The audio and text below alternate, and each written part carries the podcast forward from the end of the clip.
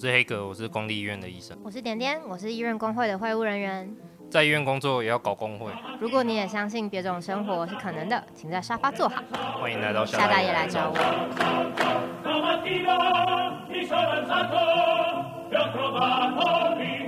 欢迎来到夏大爷来找我。我是点点，我是黑哥。嗨嗨，我们首先来到听众来讯的单元。呃。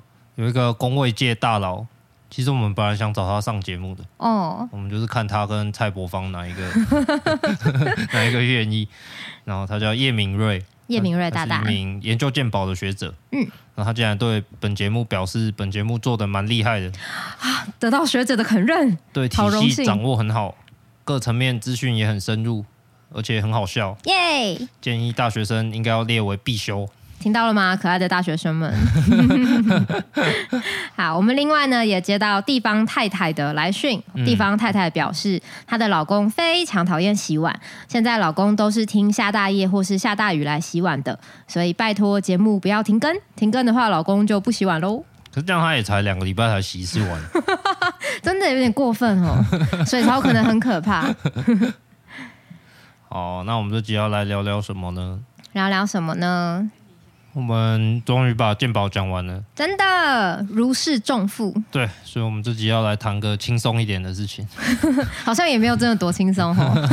我们这集要来讲那个点年轻时的点点啊，十年前，昨日当我年轻时，朱天心哦，年轻时的点点，他曾经参加过一场轰轰烈烈的社会运动。嗯，用轰轰烈烈来说，应该是可以的。哦，然后我们。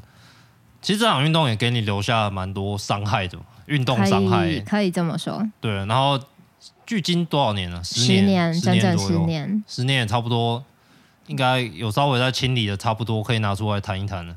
哦，其实，在刚开始录下大一的时候，就有问我要不要讲这一题，然后我就抵死不从。哦、但我现在应该可以准备好了。那个是一个什么样的感觉？你在自己是随着时间，你慢慢想通了一些事吗？还是？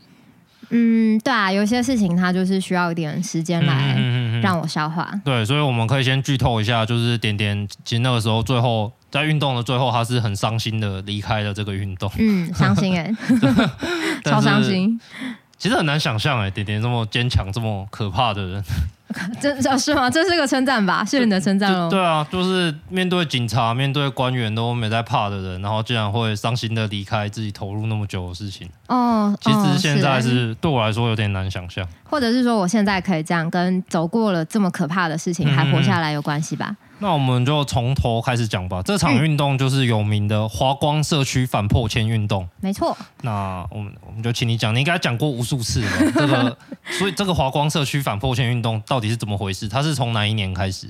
我是在二零一二年底、二零一三年初的时候开始参与运动。哦，真的，整整十年前。整整十年啊！你，你那时候是？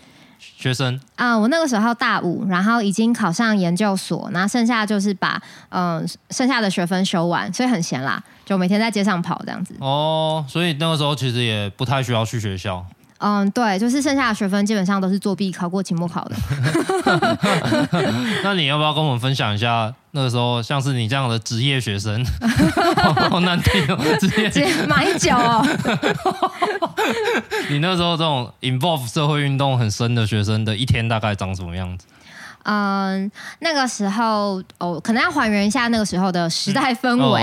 二零一二年的时候，有士林王家都跟的的挡拆哈，那那是很激烈的，也是大概五六百个人守在就是一一床房子前面，然后被警察一个一个拖走。绑铁链吗？印象深刻。嗯，那是二零一二年的三月二十六号。那二零一二年同年还有那个反媒体垄断。哦，对，那当年还有绍兴社区的反破迁，哦，到二零一三年初的时候，比较多人投入的就是这个华光社区的反破迁运动。哦，还有那个后来的大埔，对，二零一三年的嗯春天，同时院里反风车开始活动，哦哦哦，然后二零一三年的八月是大埔的第二次强制征收。哦，嗯，就是二零一二一三年算是土地运动风起云涌的一段。其实不只是土地运动，整个社会就是整个社会运动都非常风起云涌的一个年代。毕竟是马英九的执政第二任，嗯、马皇，他没有在跟我们客气的。黄金，二零一四二零一四年就三一八啦。没有，我想讲那个《三国志》的开头讲不出来。好，那那你讲了这么多，那华光社区这个反破圈运动是怎么回事？OK，华光社区是这样，它是旧的台北监狱哦，就日治时期就有的台北监狱哦，其实就是关一些反、嗯、反日的人士哦，民族英雄关在那里。嗯、那嗯，监狱就要有狱政相关的工作人员、狱卒啊，或者是狱。狱警，然后法法务相关人员等等，好，那这些呃工作人员就围绕着监狱是他们的宿舍。那一九四九年国民政府来台，原本的监狱就继续当监狱的功能，所以原本的狱卒宿舍就继续是狱卒的宿舍。好，那嗯、呃，国民政府来台带了非常多的嗯、呃、公务相关人员，好，包含警察、军军警都有一些人是住在这样的宿舍里面。那到了一九七零年代，嗯，有一些。呃，大家可能存了一点钱，可以搬离开去住到好一点的地方。嗯、那嗯，一九七零年，大量的城乡移民来到台北，对、哦，那他们需要一个落脚的地方。对，原本的宿舍其实不够住，所以大家就会扩建，在空地上盖房子，或者是原本的宿舍我突出去一块盖浴室，再突出去一块盖厨房。嗯，那这样像这样子的社区，是一个乱七八糟的违建的社区，其实是城乡移民可以。最以最便宜的价格租到房子的地方，嗯、那嗯、呃，所以这边就形成了一个违建聚落。嗯、那后来政府就说，这一些扩建或这一些在空地上盖房子都叫做侵占国有土地。嗯，好，那既然是侵占国有土地，就政府要他们嗯、呃、拆屋还地，另外是要缴交一个巨额的罚款，是用土地现在的价值的方式去计算的一个巨额罚款。哦、那居民当然觉得很不公平，毕竟嗯、呃，我早。年住在这边，甚至是有嗯，可能是有经过政府许可的，或者是一九七零年代的城乡移民，他们是花了钱买买这个房子的哦，哦，哦。但是因为都市对，因为都市发展的需要，这群人突然就变成侵占国有土地的违建户，被冠上一个这样的违法的污名，然后巨额的罚款、拆屋还地，大家就觉得不公平，就开始抗争。原来如此，那那个时候你是一下课，或者说你就每天就一。就就是就是跑到那个社区去，然 后我们现在开始运动了，这样子这样子。谁会理你啊，臭学生仔！大家开始反抗喽。嗯，学生在社区里面在做的事情很多，比如说我们会去挨家挨户的拜访。那最棒的挨家挨户拜访的时间呢，就是晚餐时间，我们就顶着一个。社会良心的光环去偷吃别人家的晚餐，就是大家一定都会拿出一点东西给、哦、给我们吃这样。那呃，当时有几个固定开会的地地点，一个是城乡所，台大城乡所的一楼有一个大桌，大家在那边开会。另外就是社区有一户叫做小林电机，他们家是修车厂，哦，那就把修车厂的空间让出来，让学生在里面开会这样子。嗯，所以哦。呃你们那个时候就有一个有点像基地的感觉，对，然后所以全部人都聚在那边。对，那嗯，这我们一定会去社区跟居民互动嘛，但是没有和居民互动的其他时间，大部分都是开会，无穷无尽的开会，写论述、写投书，嗯，做懒人包等等，就是在我们的基地里面进行。那那时候你们的伙伴是些怎么样的人？都是学生吗？哦，大部分是学生，因为学生比较比较闲啊，你要上班族还去做这个很，很很不人道哎、欸。嗯嗯，那时候你们的状态如何？组织怎么运作的？哦，呃，一度最多的时候，大概有二十几个学生一起在组织里面运作。那绝大部分是来自台大，可能社会系啊、社工系啊、政治系等等。哦，那像我是来自政大，嗯、也有一些来自世新，甚至来自专科的同学都有。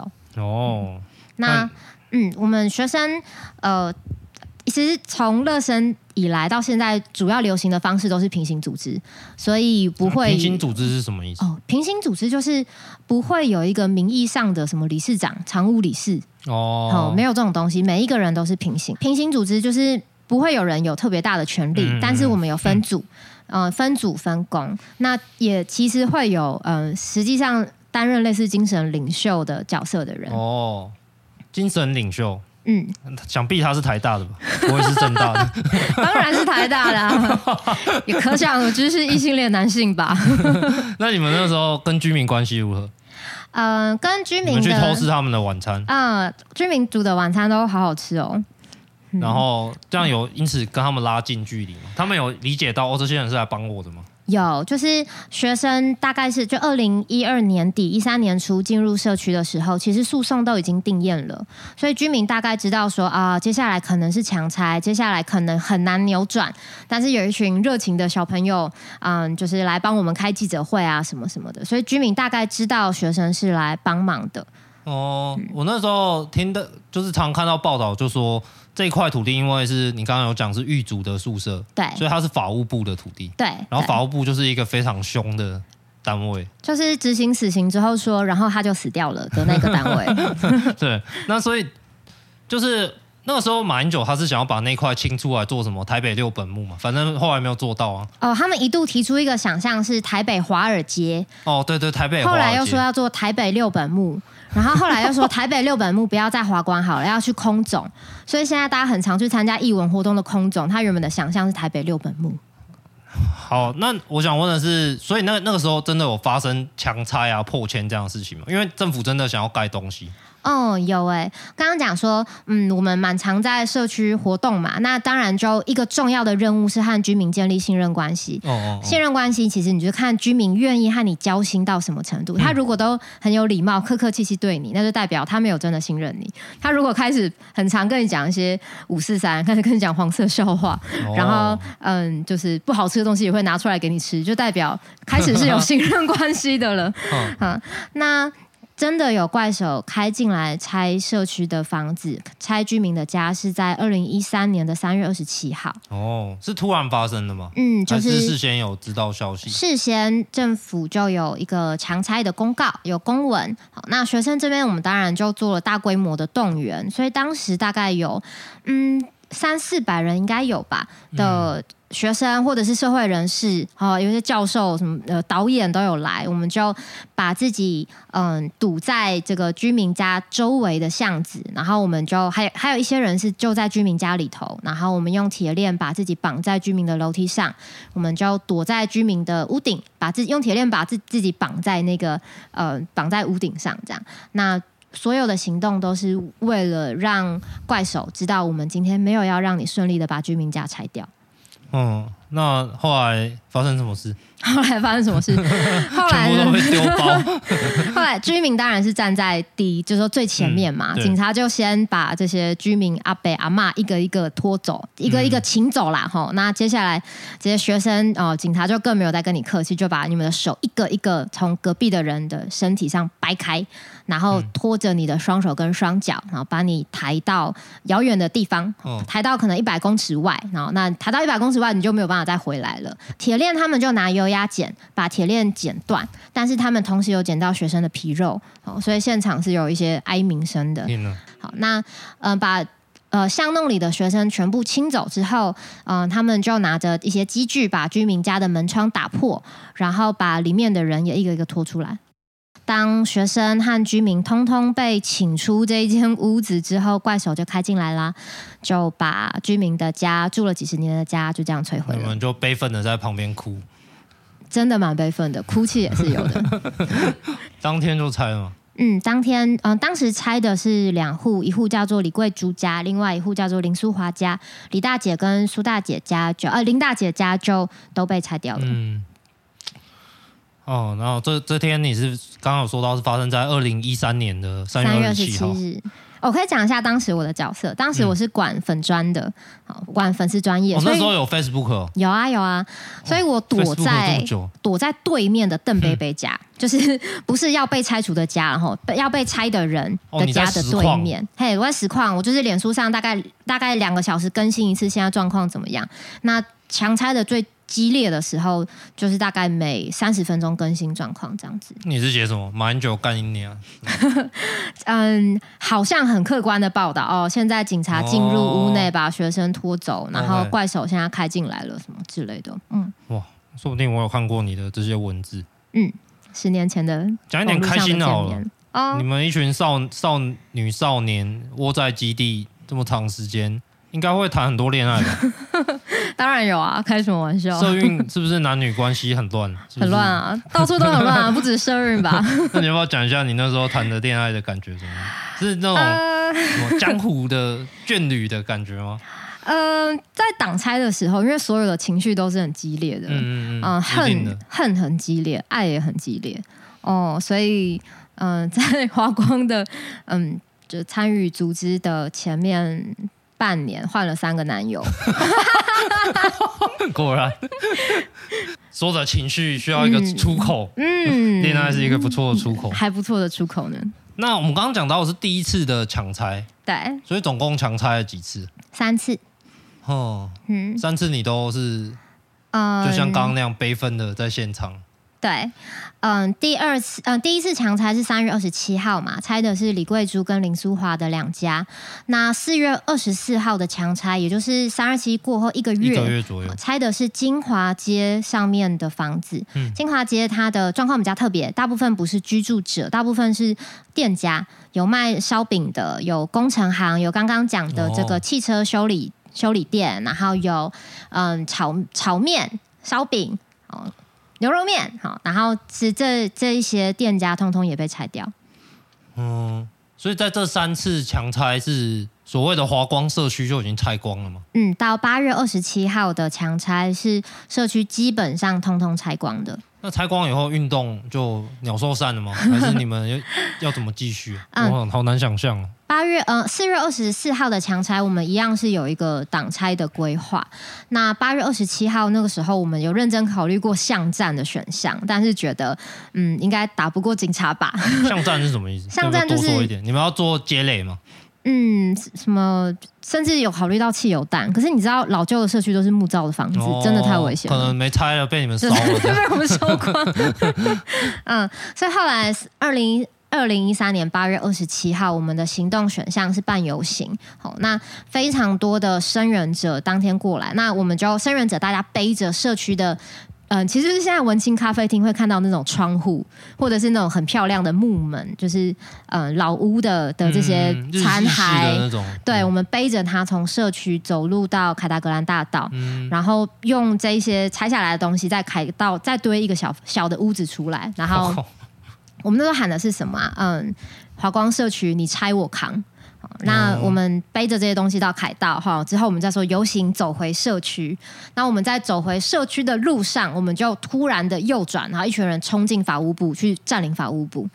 那占领法务部之后，我们当然法务部就是觉得怎么会发生这种事情？这群学生是疯了嘛？那我们要求和法务部协商，因为华光社区是法务部的土地，所以其实只要法务部一句话，他只要一句话，哦，居民可能还是得搬走，但他们身上的巨额罚款可能就不用付。对，那是一个可能三百万到五百万的钱哦，对于一个可能是中低收或是低收的居民来说是天价。那但最后当然没有 没有达成我们的诉求。那运动的。在八二七的强拆过后，运动就确实是渐渐走到尾声。那我们刚刚有讲到说，你在最后离开的时候是非常的伤心难过的。嗯，是因为这个这个强拆你们都挡不下来，然后法务部占领，最后协商又失败吗？还是？嗯嗯，三二七呃八二七的那天晚上，就是这群学生真的很疯，我们立刻就在开会，就是讨论接下来运动该怎么走。你是说你们在法务部被赶走的那天晚上吗？对，我们又回另外一个基地开会。天哪，你们 真是疯了哈！不用不用不用睡觉。对，有好几个人是大概两三天没睡觉。那我先去社区大哭一场，哭完我再回基地来开会，这样子。对，但我觉得嗯。这个结果其实算是可以预期，因为学生进入社区协助的时候，就已经是所有的诉讼都、嗯、诉讼都定验，对，所以确实是很难扳回一城。但我在最后离开运动，我觉得真正伤心的是，很多应该的对话都没有进行，它有点在我心里面留下一些疙瘩。今天社区已经拆光了，我们还留下大概一半的学生愿意继续做事。我们的力气非常有限，我们要把力气花在哪里？嗯、有一些学生觉得我们要加强做国会游说，比如说我们可以找到很多立委，那这些立委就有机会去取消居民身上、嗯那个、对对对的那个财阀。那有些人会觉得呃，我们要来走都市设计跟都市规划。好，让这一块土地上面之后可以盖社会住宅。虽然居民不一定可以住回社会住宅，但他们的牺牲换得了一些公共性。OK，好，那也有一些人是主张我们要继续联络居民，比如说我们做了社区报，居嗯，就是居民已经都搬走四散之后，我们还是用社区报的形式，尽可能的去联络大家。那我觉得很可惜的就是最后最优先。像你是哪一个路线的？我是居民组织路线的哦，你是要做社区报路线的。可是整个就留下来的学生，最后决定花比较少的力气在居民身上。哦，哦，那因为一些原因，我就被派去做国会游说，哦、所以我心里面想的是居民，哦、那我就每天在那边拜托立委助理，可不可以回我电话？超痛苦的。哦，哦，我认识你，所以我知道你对于这些政跟政治人物在那边把闹都应该是蛮痛恨的。对啊，就是到底用什么方式才有机会把社区的议题燃烧下去？其实当时谁都不知道。所以就是你在这一年里面，你的路线没有被采纳，然后你又被迫去跟国会。的助理们做了一年之后，算是正式的失败了，就是没有任何市议员跟立法委员要理我们。哦、我现在回想，我觉得理所当然啊，我们这边一个居民都没有，就是一群学生，嗯、然后在喊不公不义，谁要理你啊？嗯、真的谁要理你？哦，那我们就开一个会来确认说，好，如果今天国会的路线有失败，嗯、那我们接下来该怎么办？哦，对，那在那个会议上，就是嗯、呃，我觉得大家有点难面对这边也失败，那边也失败这件事情。但是你们已经失败了好久了。真的、啊、全被拆掉了，就是然后游说也失败。对，那剩下还有一些学生在走这个都市规划的路线，嗯、但嗯、呃，在那个会议上面，我就算是要求对质，我要大家讲出来自己认为这个运动到底该做些什么。那有一个刚刚讲到精神领袖，他说他其实从来都觉得居民没搞头。今天如果嗯、明、代没有听我们的话，没有听没有站在我们这边的话，怎么样是都不会成功。然后我跟他说我。我永远不会接受你这个说法。你说他在这个时候才第一次说，他觉得做居民是没搞头。对，而且是我哭着跟他说：“你不，你再不跟我讲实话，我就没有办法继续和你当朋友。”好激烈哦！他才 讲出来。嗯，就是前面讲过那个精神领袖，呃，对，台台大的那个 啊，对，不要再不要再深入下去喽。哦，所以你就在这个时候跟他，你听到了他真正的想法。对。他真正的路线跟你是完全不能相容。对，那我就有一种终究是错付了吗的，嗯，哎的的困惑，然后就离开这个组织。那大概有一半的人跟我一起离开。哦，嗯、哦，听起来真的是一个很伤痛的经验。嗯，对啊，嗯。花光我的家。这时候唱出来特别的讽刺哦。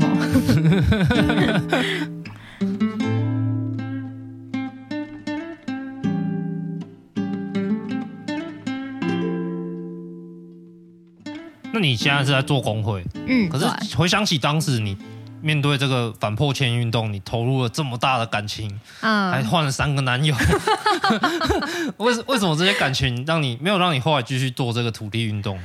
哦，一个是华光的事情结束之后，接下来的迫迁战场有几个发生在高雄大沟顶、哦、果菜市场。哦哦哦嗯身为一个硕士生，我没有真的很有钱，可以一直搭车去高雄。原来如此。呃，车票很贵，很现实的问题。对，那再一个其实是创伤，就后来台北这边有，嗯、呃，新北市啦，有大观社区的抗争。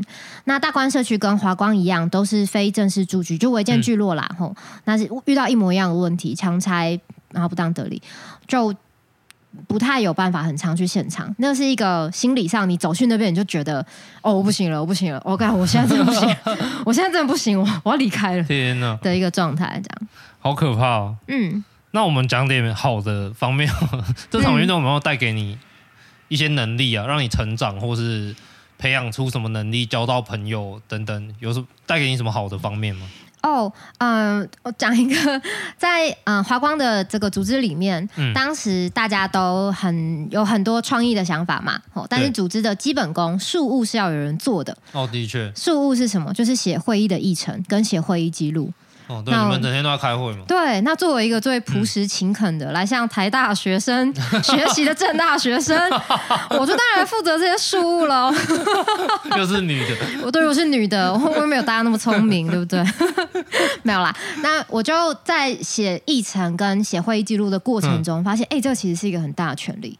哦，所以我在记载组织的决定哦，偷偷改一些诠释，没有了。那这个东西其实让我后来当工会秘书的时候，就很知道怎么透过事务来取得在组织中的权利。哦，原来如此。这也未必是坏事，因为确实出力气的人就是我啊。真的？嗯。那比如说，你现在已经经历过几个工会的历练呢？嗯。你现在做组织的能力应该是大大增强了。嗯。如果让你搭乘时光机回到当时的反破迁运动，嗯，你会做出跟当时的你什么样不一样的事吗？哦，会耶！我觉得我会花更多、更多、更多的力气在居民的身上。你想做这些是因为后悔吗？嗯，我觉得当时 身为一个二十二岁、二十三岁的人，嗯，我。我才刚踏入社会运动，然后我其实蛮想要争取一些同才认同的，嗯、所以我花了不少力气在装逼，就是哦，台大学生会写新闻稿，我也会哦，然后写出来的超烂，被大家改乱七八糟。嗯，但是我觉得如果把这些力气省下来，花在居民身上，应该会更值得一点。哦，嗯、原来如此。嗯。就算知道最后这一场运动是失败的，居民都离开了，哦、都呃被迫搬家四散，什么都没有。但是今天这一个社区运动的主体，它就是居民。那今天学生一直在臆测居民的理想性，或者是学生自己有一个理想性，然后硬要把居民拉在我们这一边，它其实都是一个。嗯我觉得不是很健康的状态，就好像今天工会秘书很希望这个工会一定要做什么轰轰烈烈的事，嗯、就硬逼工会干部跟会员，你们一定要跟我一起很进步。嗯、我我我会觉得这样有点怪怪的哦。哦，那听起来有点像是你现在回去，你就会有勇气做出你当时真正想做的事情，嗯、有勇气也有能力。比呃，一个是当时有点害羞，我觉得跟居民阿伯阿妈讲话有点怪，哦、但我现在比较没有这个心理障碍。嗯、那再来是，嗯、呃，跟居民对话，大量的对话，建立更深厚的信任关系，才有办法让居民和我们一起走得更长远。那你觉得这个运动，其实我们一开始会讲到这个话题，就是在聊我们工会自己的事。对，我们在聊我们工会自己最近在做的事情，好像快要输了。也还没有啦，对，还还没有，死都不承认。然后我们就开始聊说，到底一场运动什么样是赢，什么样是输？对，我告诉你，我超焦虑的，超级遇到理事长就喷焦虑，遇到常务理事在喷我的焦虑。你觉得华光反破迁运动输了吗？我觉得这个真的看你定义运动的输赢。嗯、如果今天以诉求来说。全输。我们当时的几个诉求，包含希望修改这个嗯控可以控告居民的恶法，完全没有修成功。好，我们希望撤销居民身上的这个不当得利罚款，完全没有成功。我们希望集体安置。也没有成功，好，我们就全部从头到尾什么都没成功，一个诉求都没有，一个都没有成功。对，但是你说这场运动它完全没有留下一些东西给这个社会嘛？我不觉得。比如说、嗯、后面我刚刚讲的那个大观社区，它我我猜想可能多多少少有一点点是来自华光华光社区抗争经验的养分。那一定有吧？还有在这个运动里面，嗯，参与的生援者，或者是像我这样的组织者，我们在运动里面的经验，它其实，呃，我觉得滋养了很多后续的运动。对，但这个视角它它会有个危险，就是说，呃，今天学生仔在居民的苦难上，嗯、有非常多的收获。那我们是不是其实是一个掠夺者？的、嗯、这个问题，我大概问了自己十年，这样消费这些居民的苦难，我们来让自达成自己的道德光环，或者是来有理想。是啊，是啊，我我我是我认真的这个问题，我问了自己十年。那你现在有答案吗？嗯、我觉得。我觉得我的答案还没有足够让我可以很频繁的去面对居民，去联络居民。哦，你现就是你现在还有跟这些居民的联络方式？嗯，有一些有，但是没有很频繁的联系。我觉得一定程度就是我还没有完全的回答自己这个问题。原来如此。嗯，当时的居民现在过得好吗？嗯，有一些好，有一些不好啊。就是搬离开社区之后死掉的还不少，嗯嗯、但是有一些他们还在这个城市的各个角落努力的生活着。比如说有一间很好吃的面线摊，嗯，就是大哥的面线摊最好吃的是红豆汤圆。嗯、然后有做资源回收的阿姨，我到现在在路上还会遇到她。嗯、哦，嗯，他们都四散在台北这个城市的各个角落。那如果想吃这个面线的听众朋友，可以写读者信箱问我，我就告诉你。那当时这些四散的伙伴，听起来你们至少一半的人跟你一起离开了，应该算是不欢而散。嗯，这些人都跟你一样受到这么大的伤害吗？他们过得好吗？嗯，学生就吵了，其实不止一场架啦，吼、嗯，所以就是各种方式慢慢的离开。嗯，那现在呃，就是说这些人后来有一些和我一样是在 NGO 人权团体或者是各种运动劳工就是团体人权团体工作，嗯、有那也有蛮多人就是过着一般的社畜的生活。哦。嗯就是有人像你一样继续搞运动，也有人就回到比较主流的生活里面。嗯、对我自己比较，我觉得不论今天在做的是运动相关的工作，或者是是当一般的社畜，其实都好。我自己比较在意的是有没有在听下大爷来找我。好，很在意，很在意。我我比较在意的是，我们我们用什么样的眼光回头看十年前的我们自己？因为我听到有有人说啊，那就是年少轻狂。哦，讲这个就有点，啊、我 永远没有办法接受这个说法。他说啊，好像是年轻的时候就是个左派，年轻的时候不懂事，或者是年轻的时候很热血。我觉得，如果我们自己在心里面已经把这个运动真的放下来了，我觉得那才是真正的消费的运动吧。你把它变成一个生命中的的一个记忆，嗯，就就的伤痛变成你的青春的一个彩页的感觉。对啊，那那这样我们在里面到底学习了什么？嗯、收获了什么？嗯、收获什么之后，怎么再回馈社会？难道对大家来说已经不再是一个疑问了吗？那我们谈了这么多，我们是不是可以回到现在？嗯，我们现在也还在做工会啊，我们也还在做我们的现在的议题，我们的组织。如果是你现在，你会怎么判断这个目前的运动是赢还是输？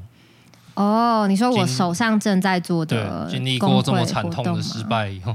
我觉得怎么判断一个运动的输赢，它有非常多的层次。比如说，嗯、呃，工会的诉求有没有达到，这个是最最基础的嘛？那判断诉求，好，诉求达成与否。那再来是，比如说工会在。呃，尽管诉求没有全部达成，但是工会在打这场仗的过程中，我们多收了非常多的会员，哦、或者是工会的名声就是越来越响亮。嗯嗯，那这其实也是另外一种收获。那或者是嗯，干部的学习跟成长，干部以前不会做的事情，现在会做了。嗯、那这个其实也是。你你广义来说来看，你也可以说是一个赢，或者是会人，会人原本从什么都不知道，变成他们现在可以去分辨，嗯、呃，什么样的行动是有效的，或者以后就算会人离开这个职场，他到下一个职场，他就有机会是下一个职场点火的那一个人。嗯，对，那那再再或是我秘书的秘书自己的的成长，这些都是我来判断输或是赢的的一些依据。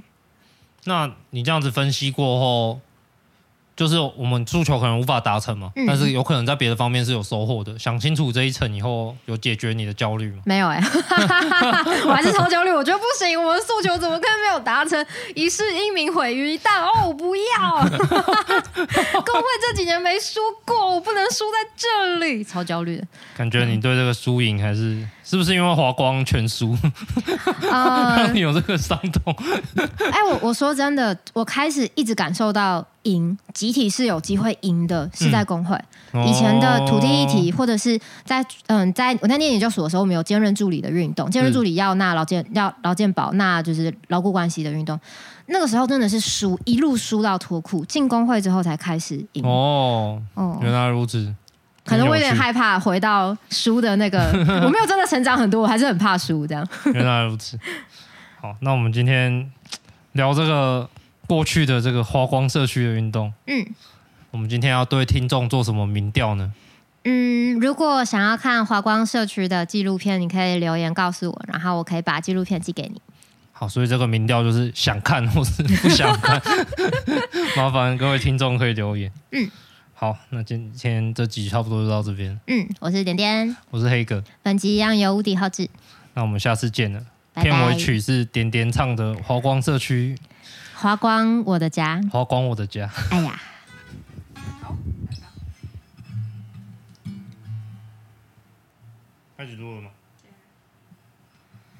？One, two, one, two, three.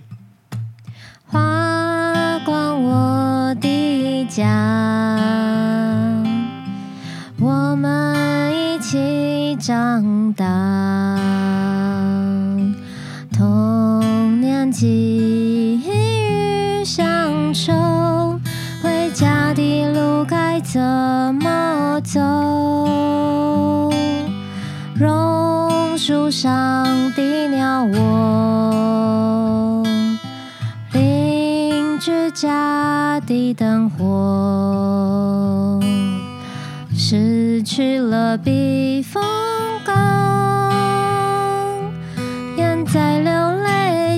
在流浪，